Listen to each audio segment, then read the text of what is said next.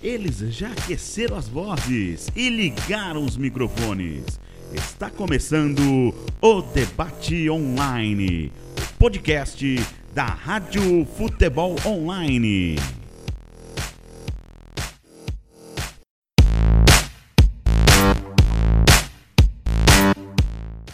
Fala galera do Debate Online! Está começando o 25 episódio do nosso podcast. É, meu amigo, são 25 semanas falando sobre os principais assuntos aí do futebol brasileiro, futebol mundial, futebol internacional.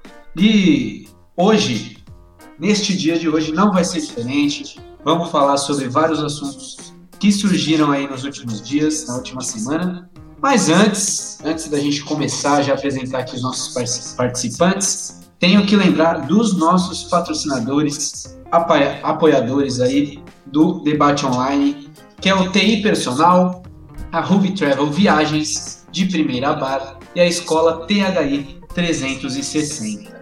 E vale lembrar também, para quem nos ouve aí, seguir as nossas redes sociais, é, Rádio Futebol Online no Facebook e no Instagram. E lá você pode comentar ah, sobre os nossos podcasts, sugerir temas, criticar a gente, mas não muito, e elogiar também, que a gente gosta. Mas vamos, vamos parar de enrolação, eu vou apresentar aqui os nossos participantes do debate online de hoje. E hoje temos um convidado muito especial aqui. Quero convidar ele aqui primeiro, Bruno Granja, o Brunão, é apresentador do podcast aí, Morada da Bola, e meu parceiro aí de longa data também. É, boa noite aí, Brunão, como você se sente? E apresenta seu projeto aí também para a rapaziada que está ouvindo a gente. Salve, Cainha, salve, rapaziada que está participando, pessoal que está ouvindo. É muito honrado aqui, primeiramente, em fazer parte desse, desse episódio aqui com vocês. E é isso aí, quem, quem curte futebol, quem quiser ouvir coisas diferentes, o Cainho participando lá também. É, segue nas redes sociais, arroba Morada da Bola, no Twitter, no Instagram. E acompanhe lá. Tem muito conteúdo bom também. É isso aí. Hoje vai participar aqui com a gente. Quem gosta aí de uma boa resenha de futebol, entra lá no, no Morada da Bola que eu indico. E temos também o meu parceiro aqui de podcast, que não falta em nenhum episódio.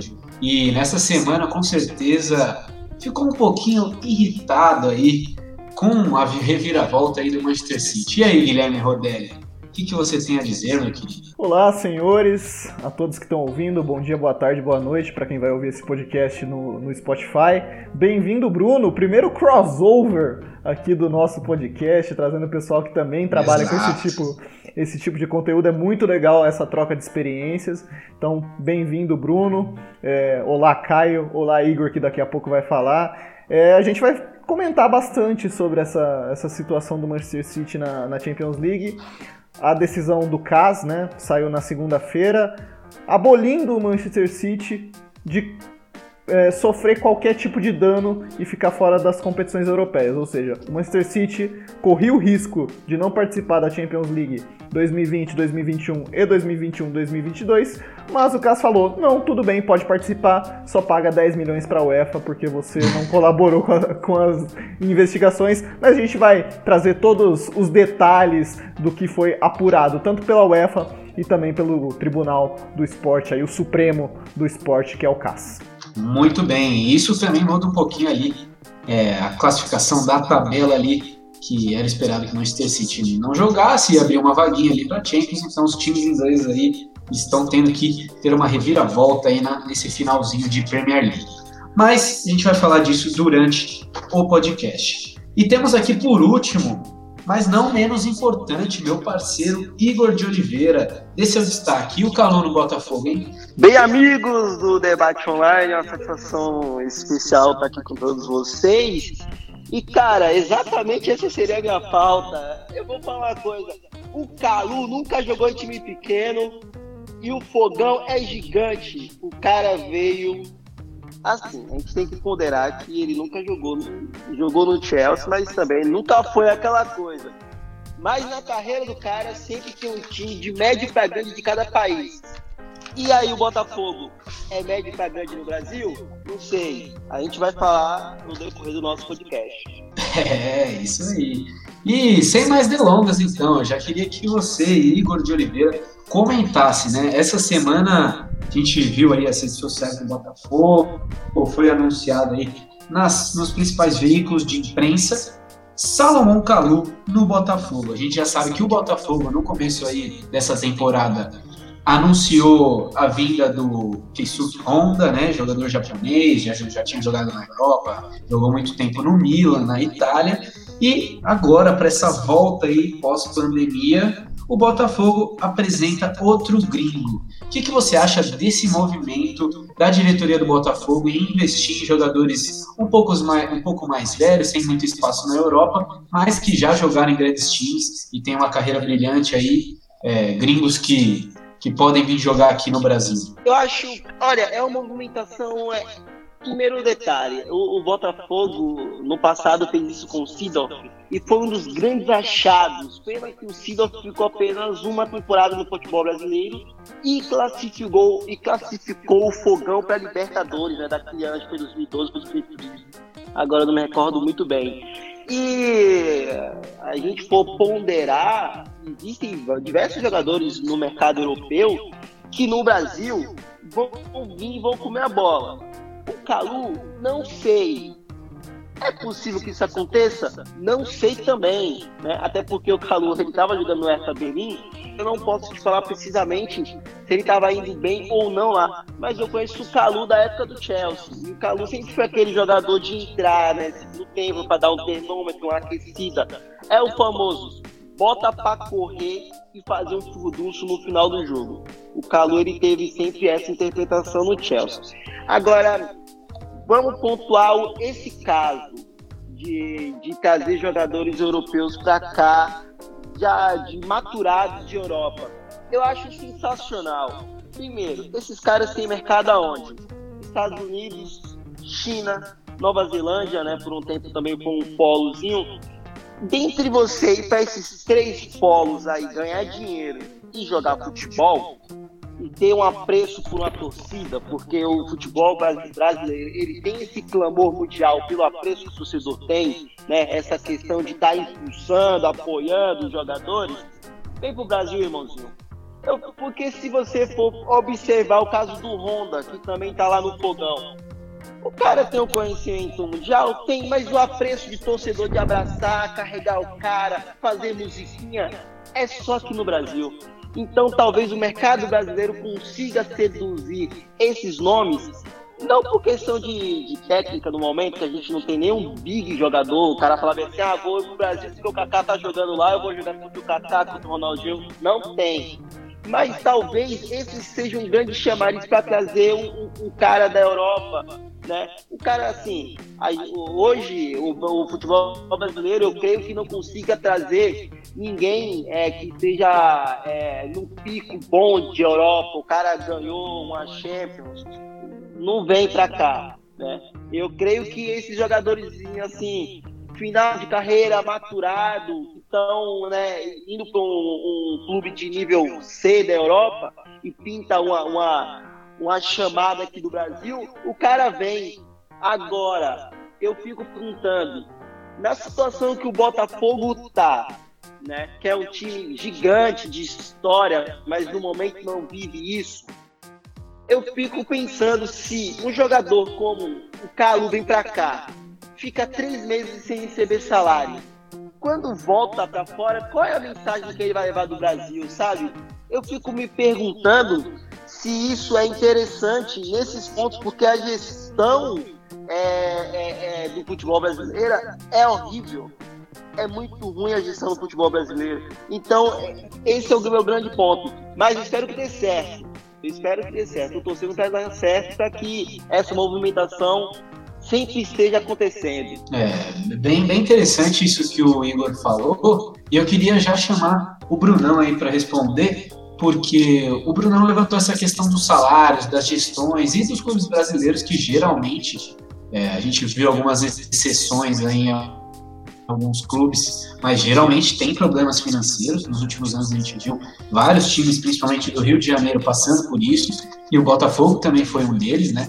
Mas você não acha que isso, é, essa vinda de jogadores gringos que tiveram uma carreira interessante na Europa, pode ser exatamente uma medida de marketing para que o Botafogo se recupere e aí evite essas perdas de salário, esses atrasos e tudo mais? Então, Caio, é, eu acho que assim, tem que dar uma balanceada, sabe? O cara não pode vir só para marketing. Ele tem que entregar alguma coisa dentro de campo. Ele não pode ser, ele pode não ser o principal do time, mas ele tem que entregar alguma coisa é, dentro de campo, no, no, campeonato, no ponto corrido, no mata-mata. É, então, eu acho que sim, o marketing ele ajuda bastante. E em relação ao que vocês estavam falando de salário, é, da, das gestões aqui do Brasil, né? Eu, eu andei dando uma lida que o Honda e o Calu eles vão receber um, um, salário né, normal, fixo por mês, mas eles também vão receber um, um acréscimo é, nas vendas de produtos que, que tem o nome deles. Então eu achei bem legal assim o jeito que o, que o Botafogo fez para esse marketing dar certo, porque a torcida abraça, são jogadores, o, o Calu tem 34 anos, acredito que ele ainda possa entregar é, um desempenho bom assim dentro de campo, e eu acredito que é, é uma boa assim, tanto para o marketing quanto para o futebol, mas como eu falei, tem que dar uma balanceada, não pode ser só para um e nem só para o outro, como é um cara, um medalhão que está vindo, tem que ter a parte do marketing e tem que ter a parte dentro de campo também. Muito bem, muito bem. E eu queria perguntar para o Guilherme Rodelli, exatamente isso a partir desse ponto que o, que o Brunão falou. É, esses jogadores gringos que têm vindo para o Brasil, a gente viu no comecinho do, do, da temporada, o Botafogo anunciou o Honda, só que a gente ainda não conseguiu assistir tantos minutos do Honda jogando, né? É, logo quando ele ia estrear, é, infelizmente a pandemia do coronavírus avançou pelo Brasil, a gente teve que é, interromper os nossos campeonatos e tudo mais, é, medidas de prevenções aí pelo mundo inteiro, né? E a gente não conseguiu assistir muito do Honda. E agora tem mais um gringo para a gente avaliar com a camisa do Botafogo. É, o Calu já tem 34 anos, ele estava bem parado no Hertha, no Hertha Berlim, não, é, apesar de ter sido um ídolo na, lá, né, a torcida considera ele um ídolo lá, é, diversos gols, vários anos de carreira lá, mas estava um pouquinho abaixo na, nos, nas últimas temporadas, né? E o Honda também, a gente cansou de falar disso no comecinho do ano. Como você avalia que esses jogadores gringos é, virão agora, pós-pandemia? Você acha que eles vão se adaptar bem ao futebol brasileiro? Você acha que eles vão conseguir despontar dos jogadores que já tem aqui? Ou você acha que o, o, a recompensa é muito mais financeira do que dentro de campo? Olha, cara, eu acho que dá para tirar resultado dos dois aí. O Honda, a gente viu pouco, mas é um jogador de qualidade, teve seu auge no Milan, foi começou muito bem no CSKA da Rússia, aí foi pro Milan e teve bons momentos, chegou até a vestir a camisa 10 do Milan. Então um jogador que vem aqui e no Twitter ele é sensacional, eu sempre gosto de ressaltar isso, porque ele é muito legal acompanhar o Honda no Twitter, o pessoal respondendo em japonês, é, é uma coisa maravilhosa. e ele tentando falar português. Né? Sim, sim é, ele deu uma parada, agora ele tá mais no inglês. Mas é assim, uma coisa muito legal que alavanca a imagem do clube e o retorno técnico dentro de campo. Acho que qualquer jogador europeu ou que teve um bom nível na Europa, aqui no Brasil, pelo nível ser bem mais baixo, consegue se destacar. É bom lembrar, o Igor falou, o Sidorf veio para o Botafogo em 2013 e 2014, mais ou menos. Final de carreira, mas mesmo com 38 anos, se eu não me engano, o cara jogou muita bola aqui no Brasil. Mesmo sendo um jogador mais velho que jogava numa posição que precisava de até de mais dinâmica na Europa, mas aqui no Brasil ele conseguiu se dar muito bem. A gente teve o Juan Fran agora no, no São Paulo. Então acho que essa vinda do Calu é boa tanto para marketing, que a gente estava discutindo aqui, vai ter venda de camisa, inclusive ele vai usar a 8 no Botafogo. É, e pode dar retorno técnico também em campo. Ele é um bom jogador, você falou, ele estava em baixa no Hertha Berlim, é, se envolveu em polêmicas lá por conta do, do coronavírus, ele desrespeitou algumas regras impostas lá pela, pelo clube e pela Bundesliga também, apareceu é, encostando nos companheiros, passando a mão em maçaneta de porta, o clube multou ele e até por isso o Klinsmann, que era o técnico do Hertha Berlim na, no começo da temporada, no meio da temporada, na verdade, ele afastou o jogador e por isso que ele teve tão poucos minutos nesse ano de 2020.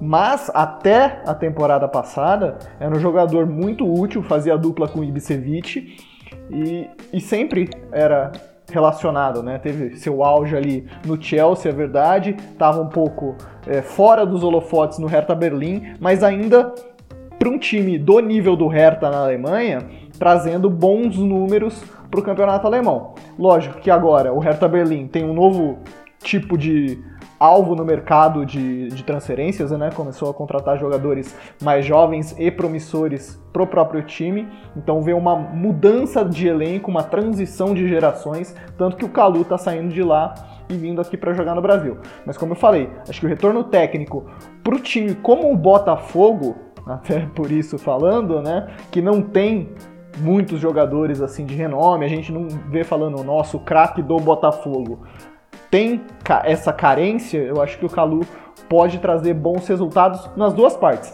seja em marketing, até porque é um jogador conhecido, jogou no Chelsea, quanto também em retorno técnico. Excelente, excelente. E eu queria também pontuar uma coisa, aí vocês é, também falam se concordam comigo ou não, né? Mas eu achei bem interessante essa estratégia do Botafogo em um momento que o futebol brasileiro está optando pelos gringos no comando da equipe, né? Então a gente viu é, Jorge Jesus, o Sampaoli, é, outros técnicos gringos aí vindo aí também no Inter, no próprio Atlético Mineiro, no Damel, esses caras aí. Mas o Botafogo optou por trazer jogadores gringos, né? E eu acho que é, além a gente falou bastante, né, desse estilo de filo, filosofias diferentes vindo para o futebol brasileiro. E o Guilherme lembrou bem também do, do Juan Fran na lateral do São Paulo. Eu acho que essa vinda desses jogadores que já têm é, um pouco mais de idade na Europa e tal, estão no final de carreira, mas tem tudo para adicionar novas filosofias também dentro de campo, né? Novas culturas, a gente pode é, receber outros tipos de audiência também, querendo ou não. Então, seguidores do Calu, seguidores do Honda, quem gosta desses jogadores, é, acaba conseguindo, né? É, e, e, apreciando também mais o futebol brasileiro. Vocês acham? Vocês, vocês concordam com isso? Ô, Caio, é, você falou muito bem sobre isso e não só a qualidade técnica, lógico que dá uma visibilidade maior para o futebol brasileiro. E se a CBF soubesse vender o Campeonato Brasileiro como produto para fora, isso seria de muita valia, esses jogadores como Juan Fran, Calu, Honda e outros tantos que já passaram por aqui, e alguns que têm algum nome na Europa também, como Daniel Alves, é, poderia ser um produto muito mais interessante para outros continentes consumirem. Mas como a gente não tem liga, a CBF trata mal o próprio produto interno, a gente não vai ver isso tão cedo. Esse, essa MP de direitos de transmissão talvez possa mudar e direcionar uh, o Campeonato Brasileiro para alguma coisa parecida com uma liga, para que os clubes se juntem e decidam criar um produto Campeonato Brasileiro. Mas acho que até agora qualquer tentativa que houve e se houve foi totalmente falha. É, a gente viu que alguns dirigentes, depois principalmente dessa polêmica que aconteceu agora pós-pandemia, né, envolvendo o Flamengo, Federação do Rio de Janeiro e Campeonato Carioca no geral, é, a gente viu alguns dirigentes aí do futebol brasileiro tendo essas ideias de formar uma liga. E a gente já falou disso nos últimos episódios, acho que seria uma coisa muito benéfica para o futebol brasileiro, para a venda do futebol brasileiro. E vamos ver como isso evolui aí nos próximos meses, né? E lembrando, né, desse negócio das transmissões, é, dessas polêmicas que a gente falou bastante no, no último mês, principalmente pós-pandemia, nessa volta pós-pandemia, né? É, eu vou falar um pouquinho sobre campeonato carioca, mas não queria falar tanto sobre as polêmicas extra-campo. Existiram polêmicas agora dentro de campo, agora que o futebol voltou. É, queria perguntar para o Brunão, o que, que ele achou desse primeiro jogo de final do Campeonato Carioca. É, Flamengo 2 a 1 no Fluminense, mas um jogo bem igual, né? Bom, Caio, eu achei um jogo bem igual. O Odair Hellman ele montou o time do Fluminense para anular o Flamengo. É, achei um pouco exagerado aí o pessoal falando que amassou, que jogou muito. É, concordo, foi um jogo bem parelho, mas o Flamengo não apresentou é, o seu melhor, né? Acho que até por, pelas, por essas polêmicas envolvendo o Jorge Jesus, toda essa, essa questão da, da federação e tudo mais. Mas eu achei que o Fluminense jogou bem e acho que tem chance de, de brigar pelo título, apesar da derrota. É, no jogo de domingo, né, contou muito individual. O individual foi lá e o Rafinha deu um lançamento pro Gabigol, o Pedro foi lá e guardou, que tá, já tá fazendo muitos gols esse ano. Então, o que eu acho que é, favoreceu o Flamengo foi com certeza o individual e faltou um pouquinho disso pro Fluminense, é, principalmente ali na, na parte ofensiva do campo, é, para guardar esse individual para guardar a bola, para é, uma finalização certa, é, passe, o último passe ali, porque o Nenê tá carregando o meio de campo para frente na, nas costas ali, então eu acho que, que faltou esse pequeno detalhe para o Fluminense empatar ou vencer o jogo, mas acredito que, que o jogo tá aberto ainda, mano. Pode ser que, que tenhamos. Pode ser que a gente tenha surpresa amanhã e vamos ver, né? Vamos torcer para ser um jogo bom.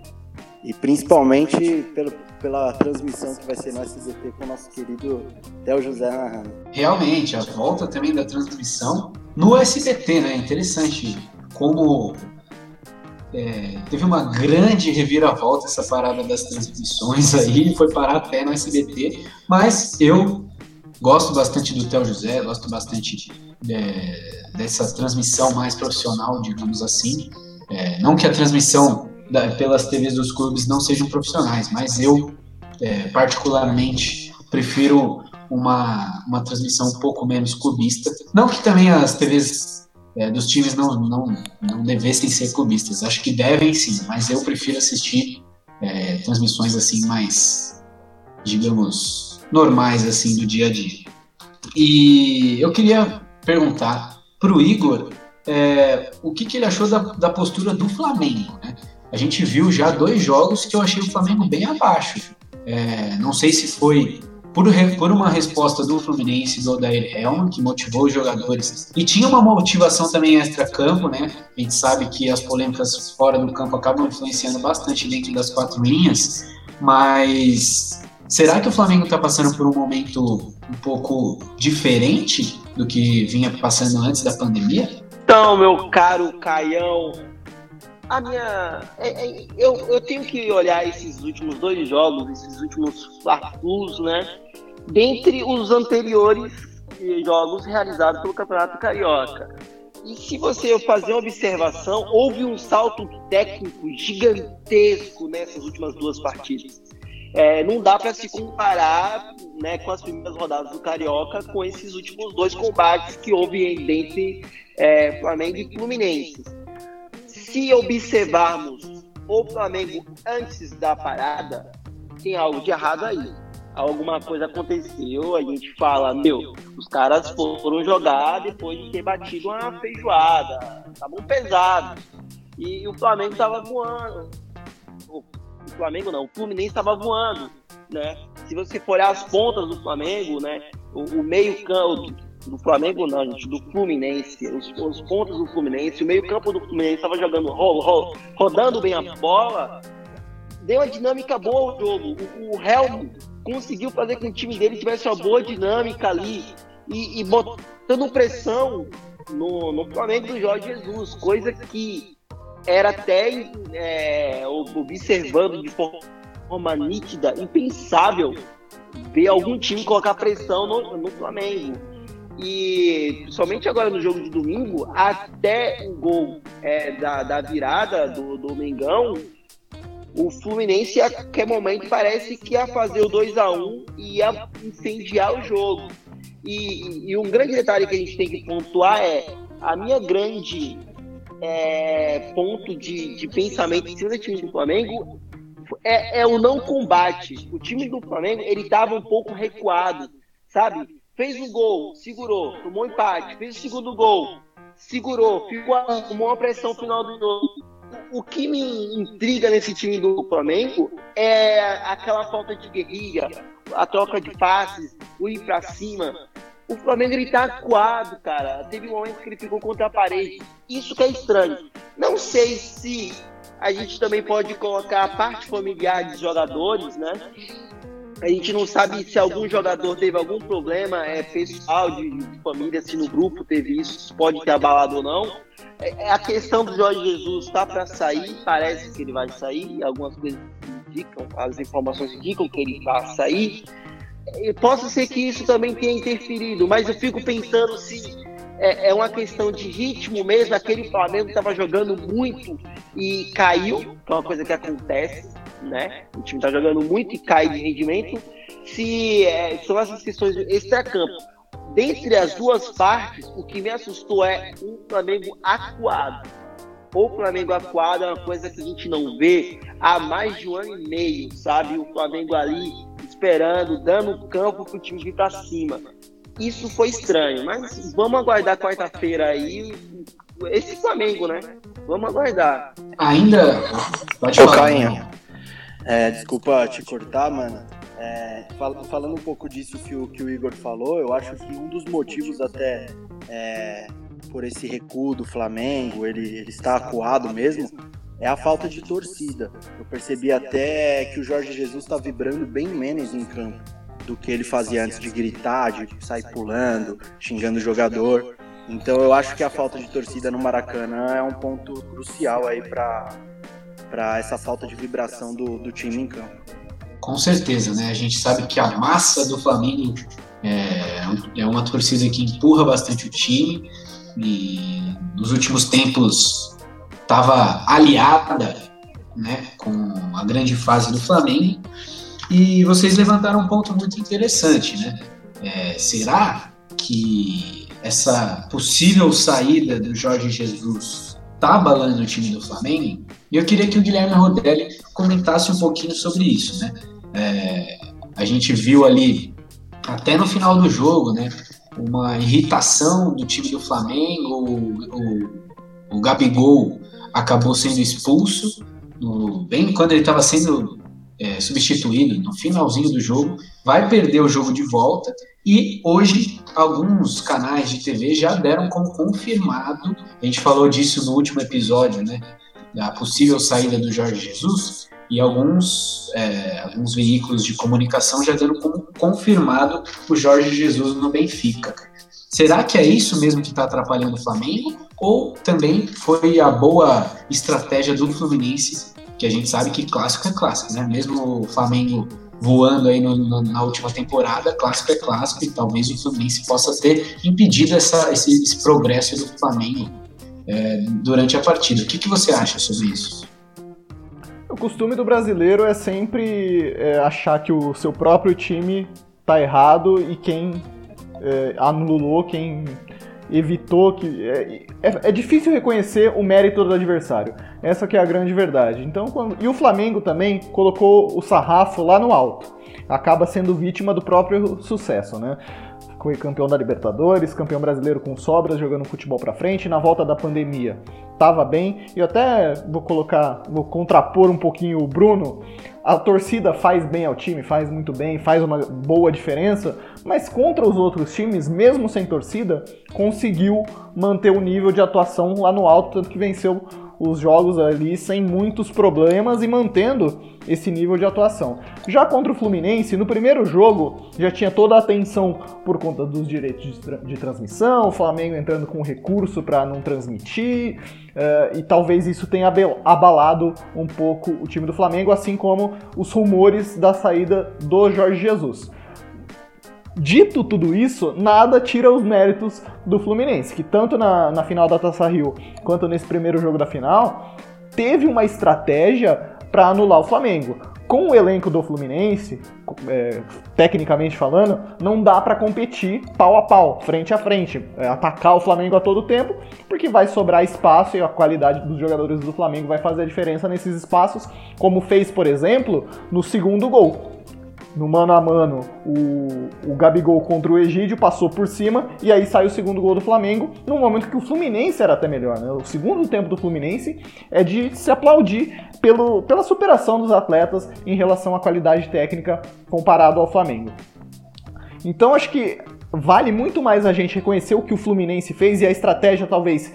É, teria que ser essa mesmo, esperar mais um pouco, sair nos contra-ataques, marcar sempre o, o, jogador, evitar que qualquer jogador ficasse livre. Quando deixou livre, saiu o gol do Flamengo, né? Então.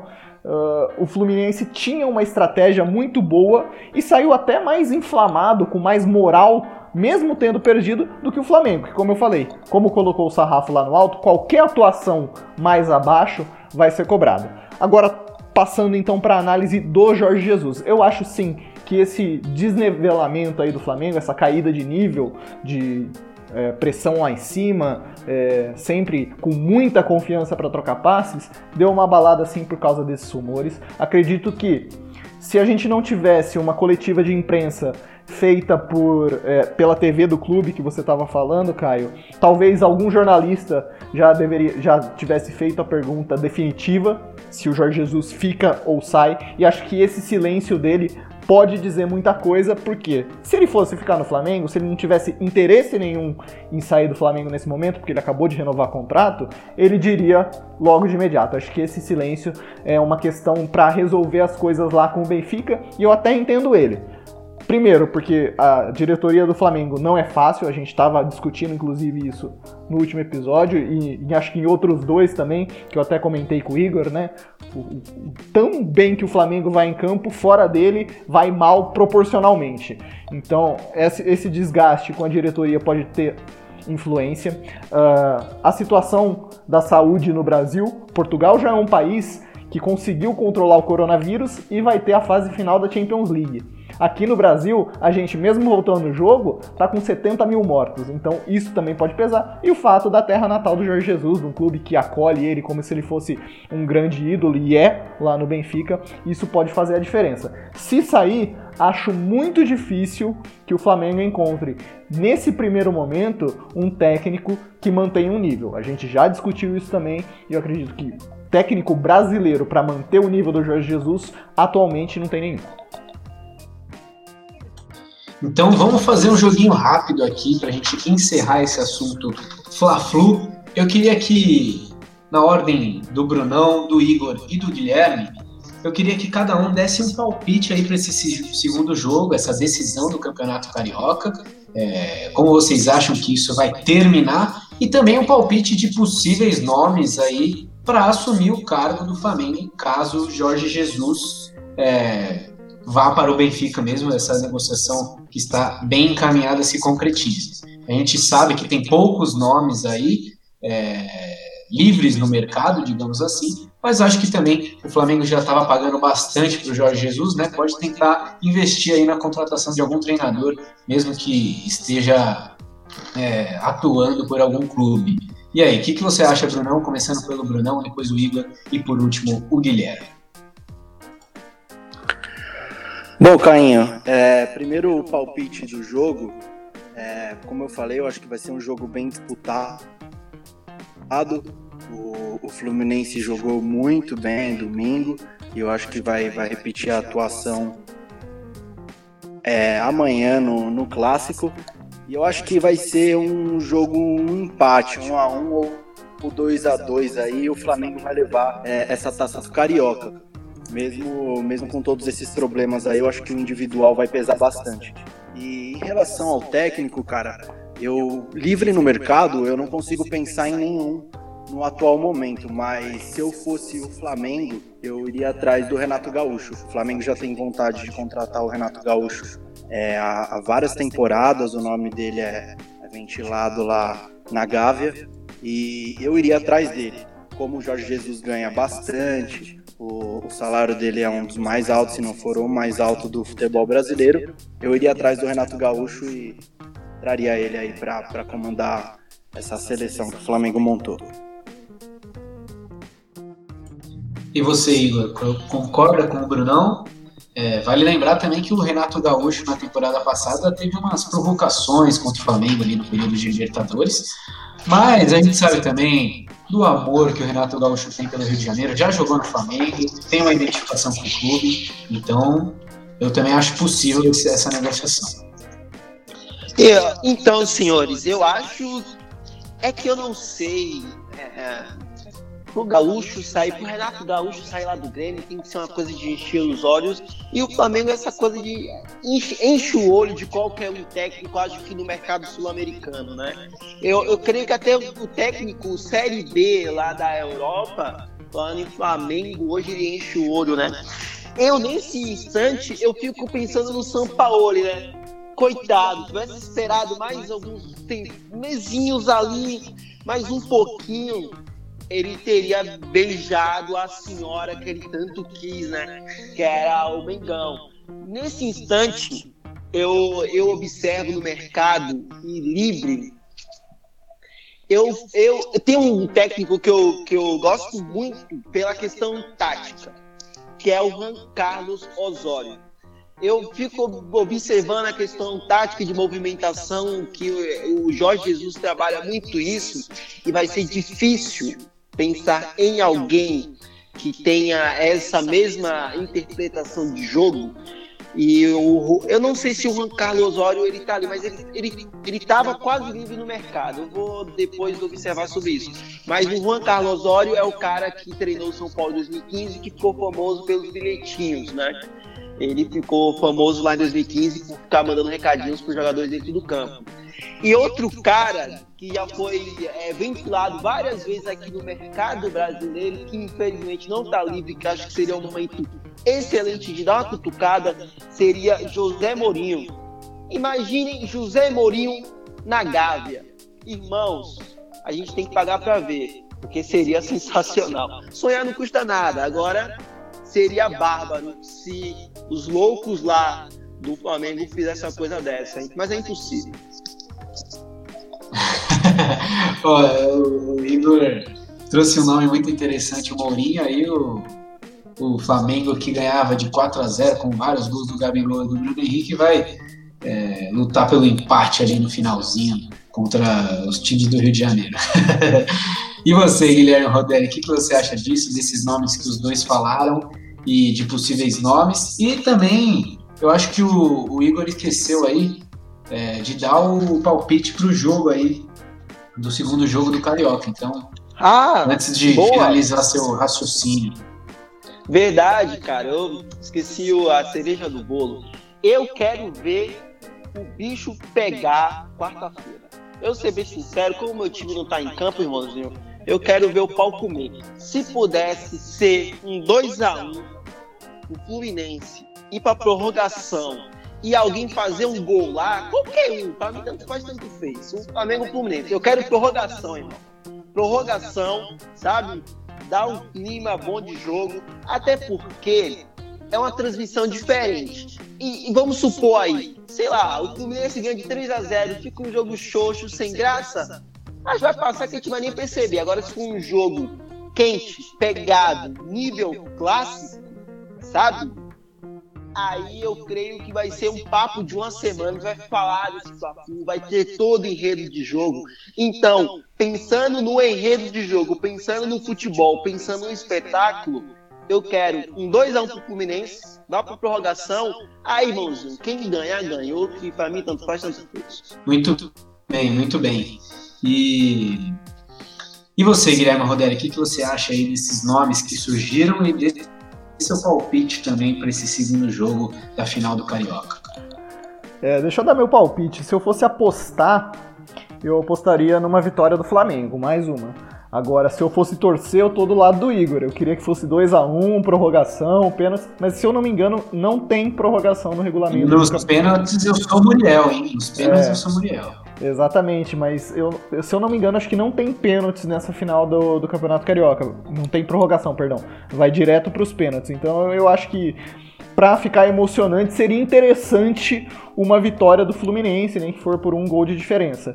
Mas eu, se apostasse, se eu tivesse dinheiro aqui na minha mão, eu colocaria no Flamengo, apesar de ser um clássico, a gente já, já foi provado de que o Oder Hellman consegue enfrentar o Flamengo, consegue anular as principais peças, mas mesmo assim o time do Flamengo é muito bom. E se essa possível saída do Jorge Jesus se confirmar, eu acredito que não só o Jorge Jesus, mas os jogadores, por tudo que ele fez pelo Flamengo, é, vão querer dar um, um bom presente de despedida para ele com esse título do Campeonato Carioca, que é verdade, para o Flamengo não significa muita coisa, mas é um prêmio de consolação é, por perder o Jorge Jesus. Quanto a nomes, caso a saída do, do português se confirme, é, os nomes que o pessoal aí falou, o Renato Gaúcho é interessante, tem um estilo de jogo ofensivo, mas é, não é tão intenso quanto o time do Jorge Jesus. O Osório acho que seria um nome bem ousado para colocar no time do Flamengo nesse momento, porque o Osório gosta de fazer é, invenções que muitas vezes dão certo, é verdade, e invenções de uma forma boa, eu tô falando isso, tá? Não tô, falando, não tô chamando o Osório de professor Pardal, não. Eu acho que ele gosta de ousar, gosta de, de criar, de inventar situações novas pro, pros times, e acho que isso pro Flamengo contrasta bastante com o que o Jorge Jesus fez. Porque o, o, Jesus chegou, estabeleceu um time titular e deu um padrão de jogo para esse time. O Osório, ele gosta de mudar o time com muita frequência. Então talvez isso esse nome poderia abalar um pouco o rendimento do time em campo. Se fosse eu dirigente do Flamengo, eu iria atrás de nomes ou europeus, o Pochettino está no mercado, é lógico que é quase fora da realidade aqui, mas o Flamengo tem dinheiro por que não sonhar? Uh, o, o, Mourinho é uma boa opção, mas tem o Marco Silva, que também é um português que teve sucesso na, na Inglaterra. A última temporada dele no Everton não foi legal, mas ele fez um bom trabalho no, no Watford e, os, e o começo também no Everton foi bem promissor. E também uma, uma coisa mais utópica, iria atrás do Gadiardo, que acho que é o cara mais. É, que tem mais sucesso aqui na América do Sul por mais tempo. Ele tem muita coisa lá no River. Eu acredito que ele não sairia do River para treinar um time no Brasil, ainda na América do Sul. O destino pra, dele, para mim, provavelmente é a Europa, num time de médio para grande, mas talvez seria o nome para manter esse nível do Flamengo lá em cima. Outra opção, também mais ousada, seria o técnico do Independente Del Valle, né? O Miguel Angel Ramírez. Muita gente falou muito bem dele, deu trabalho para o Flamengo na Recopa Sul-Americana e se a diretoria do Flamengo tiver com áreas ousados, o que eu não acredito que possa fazer, iria atrás desse nome. Excelente, vários nomes aí, se algum dirigente, se o Landim ou se se os nomes ali responsáveis pelo Flamengo estivessem ouvindo o nosso podcast, com certeza eles iam ampliar o leque aí de opções que os nossos comentaristas trouxeram aqui pra gente. E a gente falou bastante aí, falou do Pochettino, falou de alguns treinadores da Europa, então vamos migrar aí o nosso assunto agora para a Europa. A gente falou aí, o Guilherme Roderi falou aí da Premier League, de alguns times ingleses, Nesta semana, a gente viu, a gente falou aqui também no comecinho do debate online, que o Manchester City estava punido pela UEFA, né, é, por questões de fair play financeiro, né. E eu queria perguntar para o Guilherme Rodelli, nosso especialista aí de Premier League, é, como foi essa mudança aí, né, essa virada, essa virada de tapete, digamos assim, que foi a absolvição do Manchester City, que vai poder disputar as próximas temporadas, teve que pagar ali uma multa e tudo mais, mas acho que esse não é o principal problema do Manchester City. Eu queria que você explicasse aí para os nossos ouvintes o que, que aconteceu essa semana para o Manchester City virar esse jogo aí e poder participar da próxima temporada da UEFA Champions League. É, primeiro a gente tem que entender qual foi a acusação que o Manchester City sofreu, né? Para poder é, revelar todo esse caso. E eu espero ser o mais didático possível aqui para que todo mundo entenda. O Manchester City tem o patrocínio do, do Qatar, da Abu Dhabi Group, se eu não me engano o nome é esse. E aparentemente, segundo o que a UEFA apurou, é, esse patrocínio estaria sendo inflado para burlar as regras do fair play financeiro, que consistem em você não pode gastar mais do que você ganha, basicamente, né? De forma bem resumida, assim. Não é tão fácil assim, mas é basicamente isso. Então, é, a UEFA entre aspas, percebeu que esse grupo de investidores estava aplicando um dinheiro, mas falando que estava colocando mais para o Manchester City poder gastar mais no mercado. E a UEFA justamente puniu o City por isso, com duas temporadas fora de qualquer é, competição europeia. Só que o Manchester City apelou para o caso, o Conselho Arbitral de Esporte, o Tribunal Supremo, acima de qualquer coisa ali na, na justiça esportiva, e entrou com ação para apurar esses dados da, da investigação da UEFA.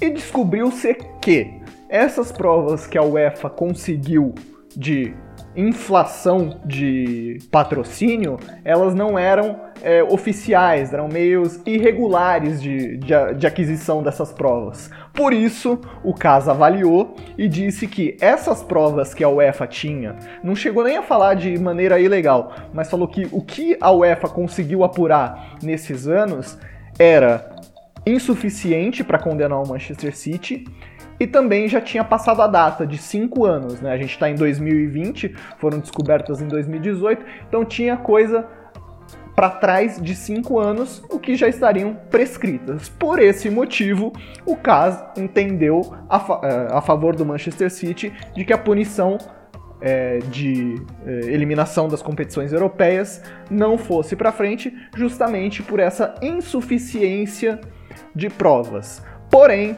como o Manchester City não ajudou a UEFA na investigação, a multa permaneceu.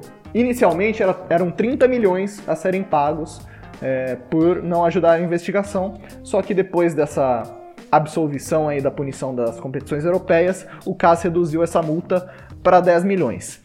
Resumindo, a UEFA puniu, chegou a punir o Manchester City, a ficar essas duas temporadas e ainda pagar 30 milhões.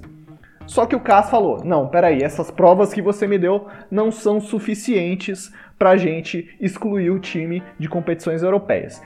Essa exclusão ia prejudicar muito o time do City. O Guardiola chegou a desconversar sobre isso, mas é, a gente entende que ele não ficaria se o Manchester City não fosse para mais uma edição da Champions League. O De Bruyne chegou a comentar sobre isso também, que é meio complicado estar é, tá num time tão grande, tal, tal, tal, e não estar na Champions League. Então essa punição poderia ser muito pesada, não só esportivamente, mas dentro de campo para o City, poderia acarretar na perda de muitos atletas. Então essa é, posição a favor do CAS é, foi muito comemorada pelos torcedores e pelos dirigentes do Manchester City. Guardiola, inclusive, é, provocou um pouquinho o presidente da La Liga hoje, né? Porque o presidente da La Liga achou um absurdo, porque no passado a UEFA já excluiu o Málaga, já excluiu também o Milan de competições europeias, e agora quando chega no Manchester City, que é um, comparado a esses outros dois que já tiveram investimentos, é verdade, mas hoje o Manchester City está num patamar é, financeiramente muito acima, ele meio é, parece no cenário mundial, quem não se aprofunda nisso, parece que o Manchester City comprou esse direito de permanecer na Champions League por todo o direito, por todo o dinheiro que tem e por toda a imagem que construiu com esses petrodólares. Mas a verdade é que a culpa maior talvez seja da UEFA por pegar essas provas de formas questionáveis e acusar o time banindo ele de duas competições, de duas temporadas sem competições europeias. Acho que agora os olhos têm que se virar muito mais para o UEFA do que para o Manchester City comprando essa evasão de multa. Excelente, tivemos uma aula aí sobre as regras do fair play financeiro e o que aconteceu aí nesse embrólio aí com o Manchester City em relação à Champions League. Mas falando um pouquinho de bola, falando um pouquinho dessa situação e quanto ela interfere é, na progressão de, de alguns times, é, desde o começo, quase do começo da temporada, né? É, depois que saiu essa punição do Manchester City, há essa essa diálogo, essa, essa polêmica rolando entre os times ingleses das posições que teoricamente iriam abrir ali. Né? A gente viu que o Manchester City despontou ali, tentou buscar o Liverpool ali até o meio do campeonato, não conseguiu, mas se manteve ali em segundo colocado, né? É, sendo o segundo melhor aí do campeonato inglês e a vaga dele que antes é, abriria a vaga dava é, lugar ao quinto colocado da Premier League, que hoje é justamente o rival, o Manchester United.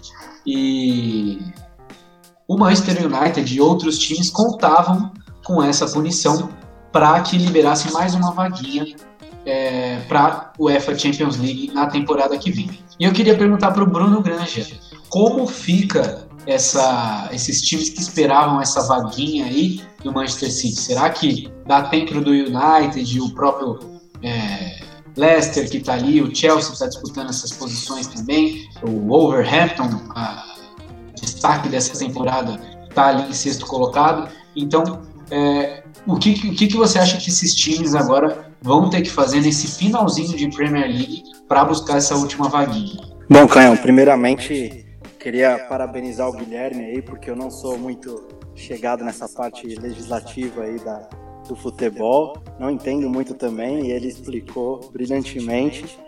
É, e respondendo a sua pergunta, mano, ah, é, eu acho que os times já estavam preparados, né? Tipo, eles tinham a esperança do Manchester City é, talvez não participar da, da UEFA, mas eles já, já estavam preparados que é, ia acontecer essa absorção e, e tanto Chelsea como o United, como o Leicester, que você mesmo falou, eu acho que vão ter que disputar nesse final de campeonato é, uma vaguinha, talvez duas, se alguém, se alguém mais cair, mas acho que eles já estavam já estavam esperando já por isso, Caim.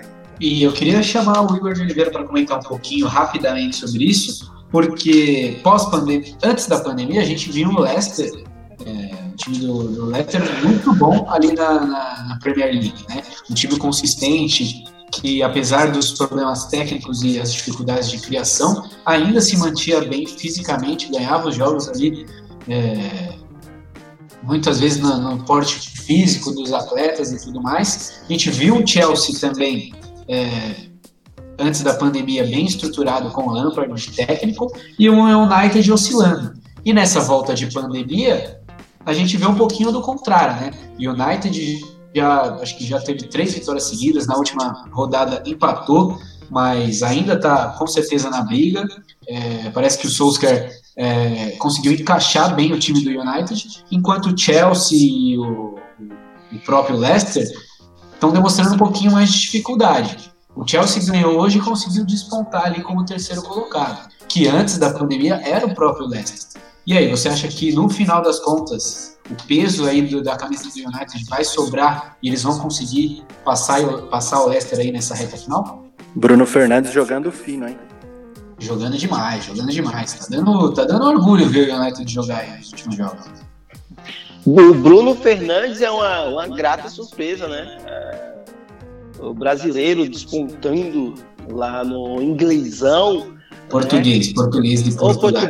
É, português, putz, é verdade, portuguesão. Mas o, cara, o que a gente tem que pontuar um grande detalhe. O Leicester, a gente tem que ver, cara, é uma surpresa incrível. Pós-título inglês do Leicester, a gente achou que o Leicester ia subir do mapa.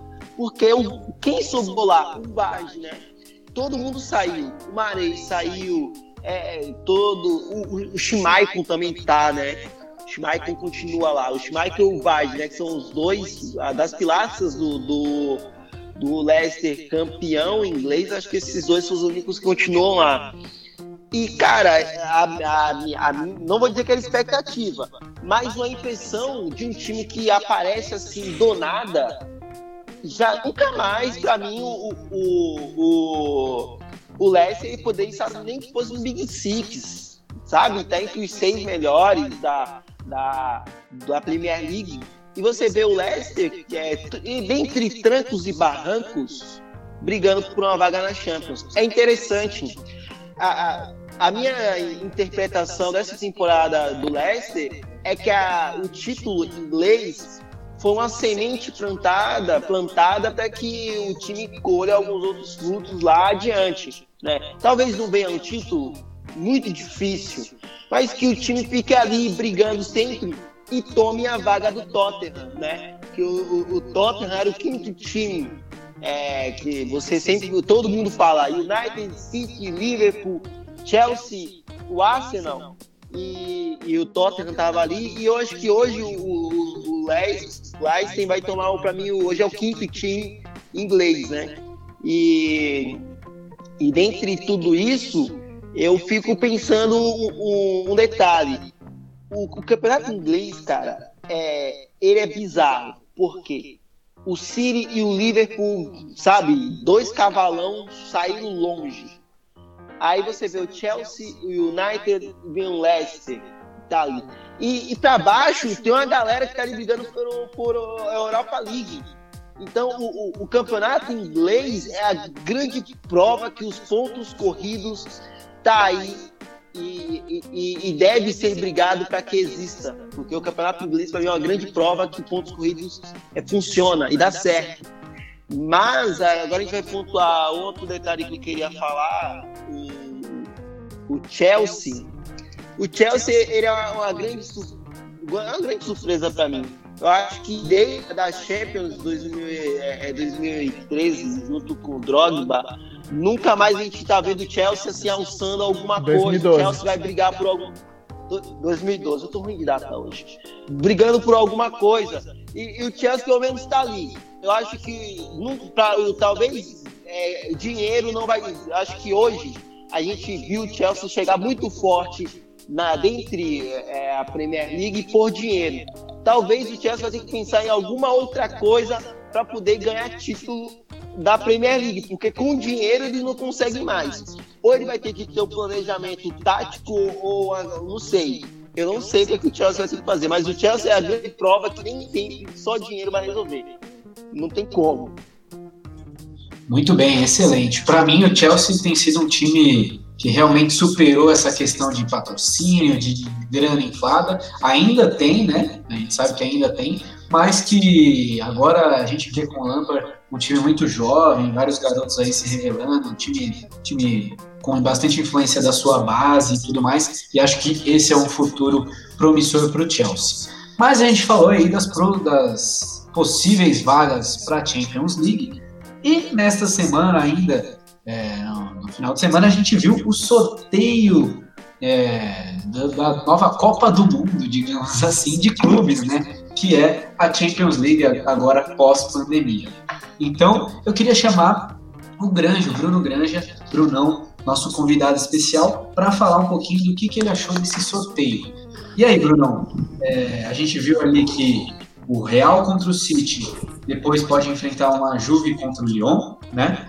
O Bayern contra o Chelsea, que já está praticamente do, é, finalizado esse jogo, né? O Bayern dominou aí é, o primeiro jogo desse confronto, é, contra uma possível Napoli ou um possível Barça. E aí, do outro lado dessa chave, dessa copinha, mini Copa do Mundo de Clubes, temos já o confronto Atlético de Madrid contra o RB Leipzig e o PSG contra a Atalanta. E quais são seus primeiros, suas primeiras observações aí desse sorteio? Vai ser, vai ser doido, hein? E vale lembrar que o campeonato é só mata agora, hein? Não, não são dois jogos. Então, Cainho, é, primeiramente, que legal a gente ver uma Champions League tão forte como essa, né? É, a expectativa tá lá em cima de todos os torcedores. E eu queria pontuar, primeiramente, aqui o Bayern e Chelsea. Bayern virtualmente classificado já, acho muito difícil o Chelsea virar. É, Barcelona e Nápoles, acredito numa uma vitória do Barcelona, mesmo não mostrando tanto futebol aí na, na volta do Campeonato Espanhol. Juventus e Lyon, acredito numa virada da Juve, né? não vejo o Lyon ainda pronto. E Manchester City Real é o jogo mais aberto. É, agora falando do lado do sorteio da outra, do outro lado da chave, cara, é PSG e Atalanta. O Atalanta tá jogando muito bem. O, o campeonato italiano. Eu acompanhei alguns jogos nesse, nesse retorno e é um futebol que me agrada bastante, mas é obrigação do PSG passar. É, esse ano é o ano do PSG na Champions League. Dá para ele ir para uma final, talvez o confronto, se o Atlético de Madrid passar do, do Leipzig, o confronto dessa semifinal é o mais difícil é, desse lado da chave. E, e, é, e, se o Neymar quiser ganhar uma Champions League pelo PSG, se o PSG quiser conquistar a Champions League depois de todos esses investimentos, o ano é esse. E eu acredito que o Atlético de Madrid também passará do Leipzig, que não voltou tão bem aí nessa, nessa volta do futebol na pós-pandemia. E, e, é isso, as expectativas estão lá em cima. Eu acho que esse ano é o ano do PSG. Se eles, se eles quiserem realmente é, levantar a orelhuda, é o ano assim que tá todos os caminhos traçados aí para a grande final PSG e alguém lá daquele lado que ainda vai brigar nesses, nesses confrontos, Caio. Muito bem, muito bem. E eu concordo com o Brunão. Acho que é, é a chance né, do, do, PSG, do PSG, principalmente porque passou das oitavas de final. Mas é, a gente tem que lembrar que a Atalanta vem fazendo um futebol é, muito incrível, na minha opinião. É, na minha, no, no meu modo de ver, é o time que melhor voltou da pandemia junto com o Bayern de Munique, talvez, que já, já foi campeão ali da Bundesliga, mas para mim o futebol da Atalanta é um futebol que encanta, um futebol para frente, é, com poucos nomes assim que a gente escutava falar em temporadas passadas, vários, vários destaques e, e, resgatando um pouquinho da força também do futebol italiano, né? Porque a gente via que aí nos últimos anos só dava Juve, né?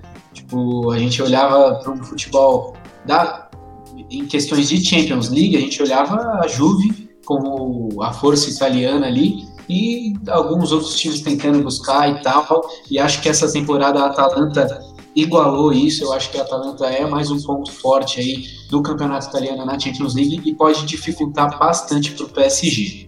Mas eu queria perguntar para o Guilherme Rodelli uma outra questão. E falando da Juve, falando ainda de times italianos, a gente tem uma chave ali logo de início Real contra Manchester City. O primeiro jogo foi 2 a 1 para o Manchester City, se eu não me engano. E Juve contra Lyon. É, o primeiro jogo foi 1 a 0 para o Lyon. Impus é, olhando no papel, né, eu colocaria talvez o Manchester City contra a Juve nesse, nesse embate. Mas a gente sabe que o Real Madrid é o grande vencedor de Champions Leagues e tudo mais, e pode com certeza reverter esse placar em cima do Manchester City e aí podemos ver uma Juve contra Real Madrid. E nesse confronto, uma possível, possível reencontro do Cristiano Ronaldo com o Real Madrid. Você acha que isso é possível, que isso vai acontecer? Ou, de acordo com as circunstâncias, está muito difícil esse encontro aí nas, nas semifinais aí de Champions League? Nas quartas, né? Nas, nas quartas, perdão. É, possibilidade ela existe. O Real Madrid tem como reverter a vantagem, mas eu acho que o futebol que vem jogando no Campeonato Espanhol, mesmo sendo campeão, que deve acontecer nesse, nessa última semana aqui de Campeonato Espanhol, o futebol que vem apresentando nessa volta da pandemia não é satisfatório, não é de time para ser campeão de Champions, não é o mesmo futebol, o mesmo nível de futebol que vinha apresentando quando o Zidane ganhou as três seguidas. Então eu acho que o Manchester City, em termos de desempenho, está num degrau muito mais avançado do que o Real Madrid. Vem agradando muito mais do que o Real Madrid. O trabalho do Pep Guardiola no Manchester City é o melhor da carreira dele. A gente viu isso na temporada passada, mesmo assim se deu mal na Champions League. Então acho que, assim como é para o PSG o grande ano para levantar a orelhuda para o Manchester City também. É a grande oportunidade que tem de chegar numa grande final. E aí a gente pode ter a, a final dos modinhas, né? Manchester City e PSG. Mas saiu na frente do Real Madrid. Não pode tremer, não pode sentir essa pressão de enfrentar o, time que mais vezes ganhou a Europa.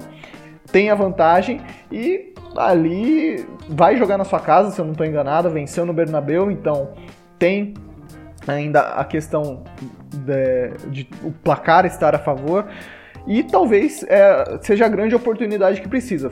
Sorte, com muita sorte foi absolvido das acusações aí, não vai ficar de fora das próximas temporadas na Champions League, então pode, pode bater o Real Madrid. Eu acredito que pelo nível de futebol dá para acreditar mais no Manchester City do que no Real Madrid. Lógico que na hora do jogo a camisa pode pesar, os talentos individuais do Real Madrid podem fazer a diferença, mas acho que a vantagem, não só pelo placar, mas pelo desempenho, tá com o time inglês.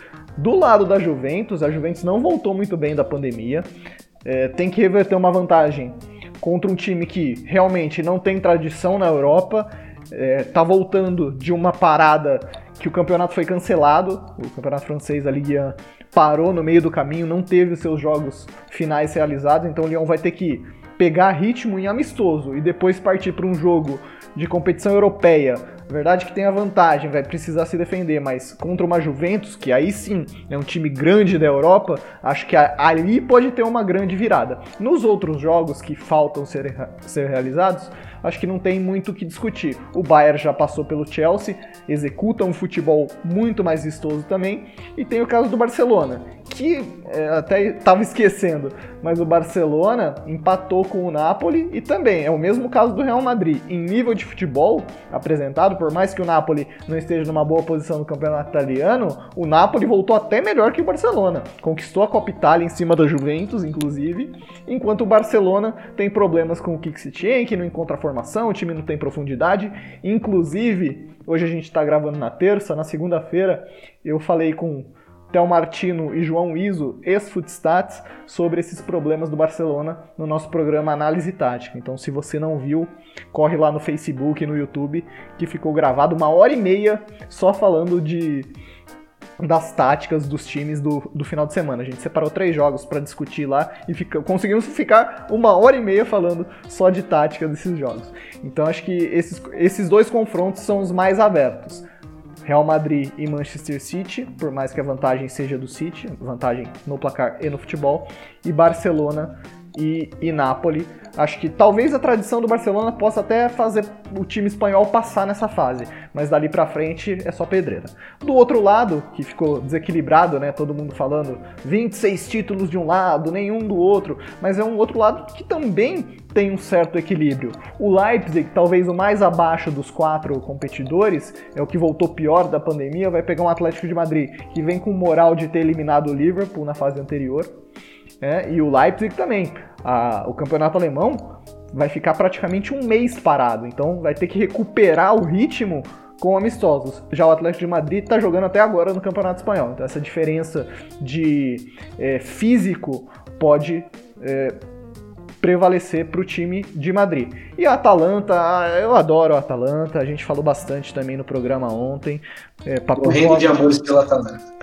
Com certeza, é, o jogo contra a Juventus mostrou assim uma, um poder de domínio contra uma Juventus, que é o maior da Itália ali, sensacional, e de um time que não é tradicional, não faz um futebol tradicional. O Gasperini trouxe um monte de ideias novas, marcação de forma diferente, é, estilo de ataque diferente, sufocou a Juventus. Então é um time que, se o PSG não tomar cuidado, pode cair. Apesar de que, mais uma vez, se eu tivesse dinheiro na minha mão, eu apostaria no PSG pelas qualidades individuais dos seus jogadores. Isso aí, muito bem. E eu queria perguntar para o Igor de Oliveira, que ainda não deu a sua opinião aí sobre essa Champions League em um novo jeito de Champions League, jogos individuais. É, acho que os jogos vão, serão disputados, inclusive em Portugal, que a gente estava falando aqui do, da melhora que Portugal teve com o vírus. Acho que os jogos da Champions League serão disputados numa bolha ali em Portugal.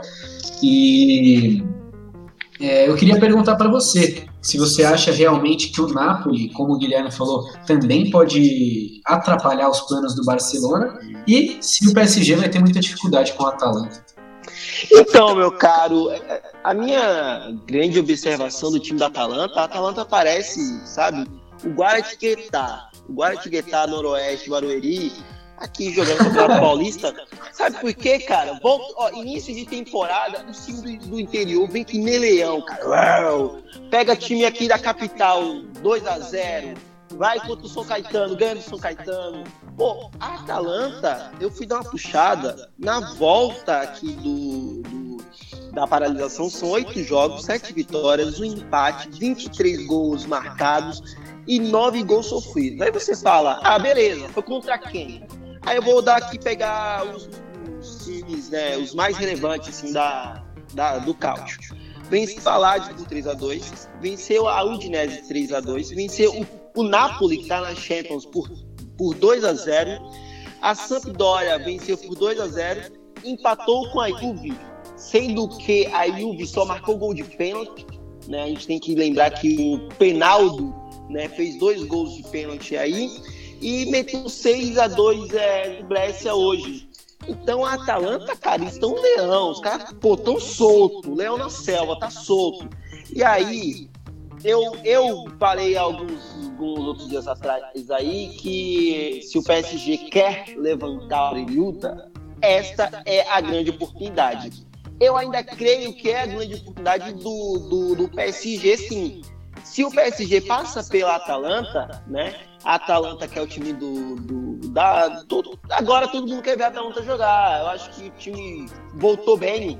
Oh, a gente for falar bem na sinceridade, assistir futebol tá difícil. A gente tá assistindo porque a gente gosta, mas, pô, tá, tá difícil ver o, o, o, assistir uma partida. Então, quando alguém se destaca, como a Atalanta está se destacando, empenhando um bom futebol, pressionando linhas altas, o mundo vai parar para observar esse time. E aí é onde é que eu acho que o PSG tem que se cuidar. O cara tá com moral. O cara é tão ousado. O irmãozinho, a bola vai cair no pé, o cara vai pra cima. Vai que faz um gol no começo do jogo, sabe? O PSG treme, vai, pode tremer, sabe? Eu acho que o time do PSG é, não tem ninguém de tão peso assim, como já teve, tipo o Ibrahimovic. Eu não sei se o Neymar o Mbappé ele tem capacidade de bater no peito e falar, eu vou resolver. Acho que não. E, e aí balançar. Tomou a zero para poder reverter. Conseguiram reverter em cima do Dortmund. E se acontece a mesma situação junto à Atalanta? É aí onde eu fico pensando, sabe? E aí, passando aqui a, a, a, a, Atalanta, um jogo que eu gostaria de ver, cara, é Juventus Real Madrid. Eu creio que quem gosta de futebol quer ver esse reencontro, quer ver o Cristiano Ronaldo de volta ao Bernabéu. É, eu acho que Acho que os jogos não vão ser disputados no ah, Bernabéu, tá? Acho oh. que vai ser uma boa em Portugal. Vão ser todos em Portugal, sim. É, é verdade, verdade. O jogo de volta, gente, gente, daquela forma. O jogo de é, volta verdade, das oitavas, o jogo de volta que ainda não aconteceu, City e Real Madrid, Juventus e Lyon, é, Chelsea e Bayern e Napoli e Barcelona, esses vão ser na, na casa dos mandantes que eram mesmo no sorteio. A partir das quartas de final, jogo único em Portugal. E o jogo de volta desse jogo é no estádio do City. Isso, é, não vai ter, não vai ter Bernabéu, mas eu creio que, pô, todo mundo quer ver o Cristiano Ronaldo jogando contra o Real Madrid de novo. É o encontro que a gente quer ver. Já vimos é, na época que o Cristiano Ronaldo estava no Real Madrid, ele enfrentar o Manchester e eliminar o Manchester na Champions. E todo mundo quer ver de novo. Cara, é, é, é futebol. Futebol precisa disso, precisa desses encontros, dessas coisas. A gente fala, nossa, Cristiano Ronaldo. Era... E até porque o Real Madrid, ele ele vai ser campeão espanhol, mas o nível de futebol, assim, eu quero dizer, de representatividade, de ter uma marca. Cristiano Ronaldo é uma marca. E eu tenho certeza que quando ele se Real Madrid, é, a, o Real Madrid deixou de ter vários torcedores, porque quer queira, quer não, o Messi tem sua turma de torcedores. O Barcelona também tem, mas tem gente que torce pro Messi e torce pro Barcelona. Cristiano Ronaldo a mesma coisa. Tem gente que torce pro Cristiano Ronaldo e não torce pro Real Madrid. Então foi nessa pegada. E esse reencontro a gente quer ver. Até porque dá um charme pra competição, né? Eu, eu fico sempre de olho nesses encontros, porque eles é, são encontros que dão um charme. E, e, e levando isso adiante, é, só para poder pontuar aqui as situações, o outro jogo que todo mundo quer ver, eu creio que, que deve acontecer, é, que é Barcelona e Bayern. Eu acho que deve ser um encontro interessante. Ao meu ver, deve acontecer. Até porque precisamos de jogos grandes. Ok que os pequenininhos estão aí, o Leipzig está aí, o Atalanta está aí, mas quando chega nessa parte final, a gente não quer ter surpresa, a gente quer ter leão, entendeu? A gente quer ter o Noroeste, o Guaratinguetá, só no começo. No Agora Guaratinguetá é sacanagem. Pô, a gente quer ter só os grandes no final. Eu diria que Guaratinguetá é gigante, meu amigo. Mas vamos aguardar. Eu, eu, como eu já falei, eu, é, eu creio que o PSG chegue na final. E do outro lado, eu, eu acho que o Cristiano Ronaldo está em final de carreira e ele merece um título pela Juventus. Pô, aí seria épico. Excelente, excelente. O Igor de Oliveira, nossa nossa parte do humor aqui também. Eu achei o bico do seu comentário várias vezes. Gosto demais, gosto demais. E eu queria também falar um pouquinho da minha opinião aí desses jogos. Eu acho que o Guilherme tocou num ponto muito interessante, que são paralisa as paralisações dos campeonatos, né? Como os times vão sofrer aí com isso, os times franceses, o próprio o, o, próprio campeonato alemão que já acabou, vai ficar um tempinho parado. Eu acho que isso acaba influenciando, principalmente porque agora o jogo é só mata, né? Então, um jogo só, vai ser tudo decidido ali nos 90 minutos. E acho que se um time está um pouquinho mal fisicamente, mesmo que é, demore ali um pouquinho para encaixar, esses, esses minutos aí que não encaixou, que está sem ritmo, que vai, vai ter um pouquinho de dificuldade, pode ser é, prejudicial aí numa, num jogo de só de 90, de 90 minutos, como uma Copa do Mundo aí de clubes, né? É, eu também gostaria de ver jogos grandes, mas eu acho que essa temporada tem uma coisa nova aí. A gente é, tá vendo aí os times que não tem essa tradição internacional, digamos assim, despontando aí nos campeonatos nacionais. O caso da Atalanta, o caso do Manchester City, é, o, o, o próprio Leipzig teve uma boa temporada. E eu, eu acredito que é, essa Champions League vai vir para um clube que não tem ainda títulos. E o Leipzig não vai ter o Werner, viu, Caio? É, não vai ter o Werner, já perdeu o Werner, eu acho que o Werner foi é, negociado com o Chelsea, né? E vai, vai, vai, vai, vai, vai, vai sofrer uma falta aí, né? Mas eu acho que em 90 minutos tudo pode acontecer. E eu apostaria em um time novo aí, chegando numa final e conquistando esse título de Champions League. É, a gente já está dando quase mais de uma hora aí de programa, deu para a gente falar bastante coisa. Falamos sobre Calu no Botafogo, falamos sobre a final do, do Campeonato Carioca e falamos bastante aí de futebol internacional, Manchester City sendo absolvido e os próximos confrontos da Champions League que a gente gosta demais e já está ansioso. Então eu vou encerrando aqui o programa de hoje e já vou agradecendo aí do Igor de Oliveira, nosso humorista aqui no Debate Online. Muito obrigado pela sua presença, meu garoto. Valeu, família. Até um próximo encontro e que o Calu estreie meta gol. Eu quero ver gol do Calu, rapaz. O Marfinense aí. Eu prefiro o Yaya Churri, né? Eu, ele, porque o Yaya Touré já se revelou São Paulino. Falou que era São Paulino. Eu nem conheço o cara, mas falou que é São Paulino e gente boa. Mas o Calu é mafinense, é passa do, do Churré. Então eu desejo felicidade ao cara do Fogão. Vai, Fogão. Vai, Calu. e me despedir também de Guilherme Rodelli, que está sempre aqui comigo no debate online. Muito obrigado pela sua presença. Obrigado, Caio. Obrigado pelo nosso convidado também, Bruno Granja. Ótimo receber você aqui. Espero que volte mais vezes também para a gente fazer novamente esse crossover maravilhoso que ficou aqui no debate online. Grande abraço para todo mundo e só para contrariar o Igor, vamos Atalanta. também, também vou torcer para Atalanta, hein, eu acho. Tá me conquistando. E por último, mas muito mais importante, Bruno Granja. Muito obrigado, Brunão. É você me chamou lá para participar do Morada da Bola já algumas vezes e com certeza tenho vontade de voltar. É, o Bruno Grande aí tá organizando Morada da Bola. Quem tem interesse, entra aí no Spotify, nas, nas plataformas digitais. Você vai poder encontrar Morada da Bola, uma resenha bem da hora, só com os amigos. e falando de vários assuntos aí. Muito obrigado pela sua presença e com certeza irá voltar mais vezes aí ao debate online. Ô, rapaziada, muito obrigado é, pelo convite, foi uma honra participar. Valeu, Guilherme, valeu, Carrinho, valeu, Igor. É, vocês três estão mais do que convidados para fazer uma resenha lá no, no, Morada da Bola. O projeto ainda está no começo. É, se Deus quiser, aí vou, vou chegar um dia aí no pé de vocês. Muito legal o projeto de vocês mesmo, queria parabenizar aqui e aproveitar o espaço para pedir para a rapaziada que, que ouve vocês seguir o Morada da Bola, arroba Morada da Bola no Instagram e no Twitter. E a gente está lá no Spotify também e já já tem várias novidades. Valeu pelo convite de novo e muito obrigado, rapaziada.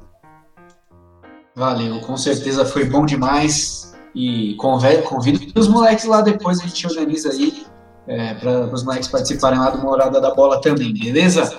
Ah, estão convidados. Muito bem, muito bem. E agradecer aí, não, não deixar esquecer de agradecer os nossos apoiadores aí do Debate Online, que é a TI Personal, a Ruby Travel Viagens, o de Primeira Bar e a Escola THI 360. Muito obrigado ao ouvinte que ficou até agora escutando a gente. É, sem vocês esse programa não seria nada. Muito obrigado. É, lembrem sempre de indicar para os amigos, compartilhar os episódios e curtir a página da, é, da Rádio Futebol Online lá no Facebook, no Instagram e continuar seguindo a gente aqui no Spotify. E vamos para cima com o debate online. Muito obrigado e tchau, tchau.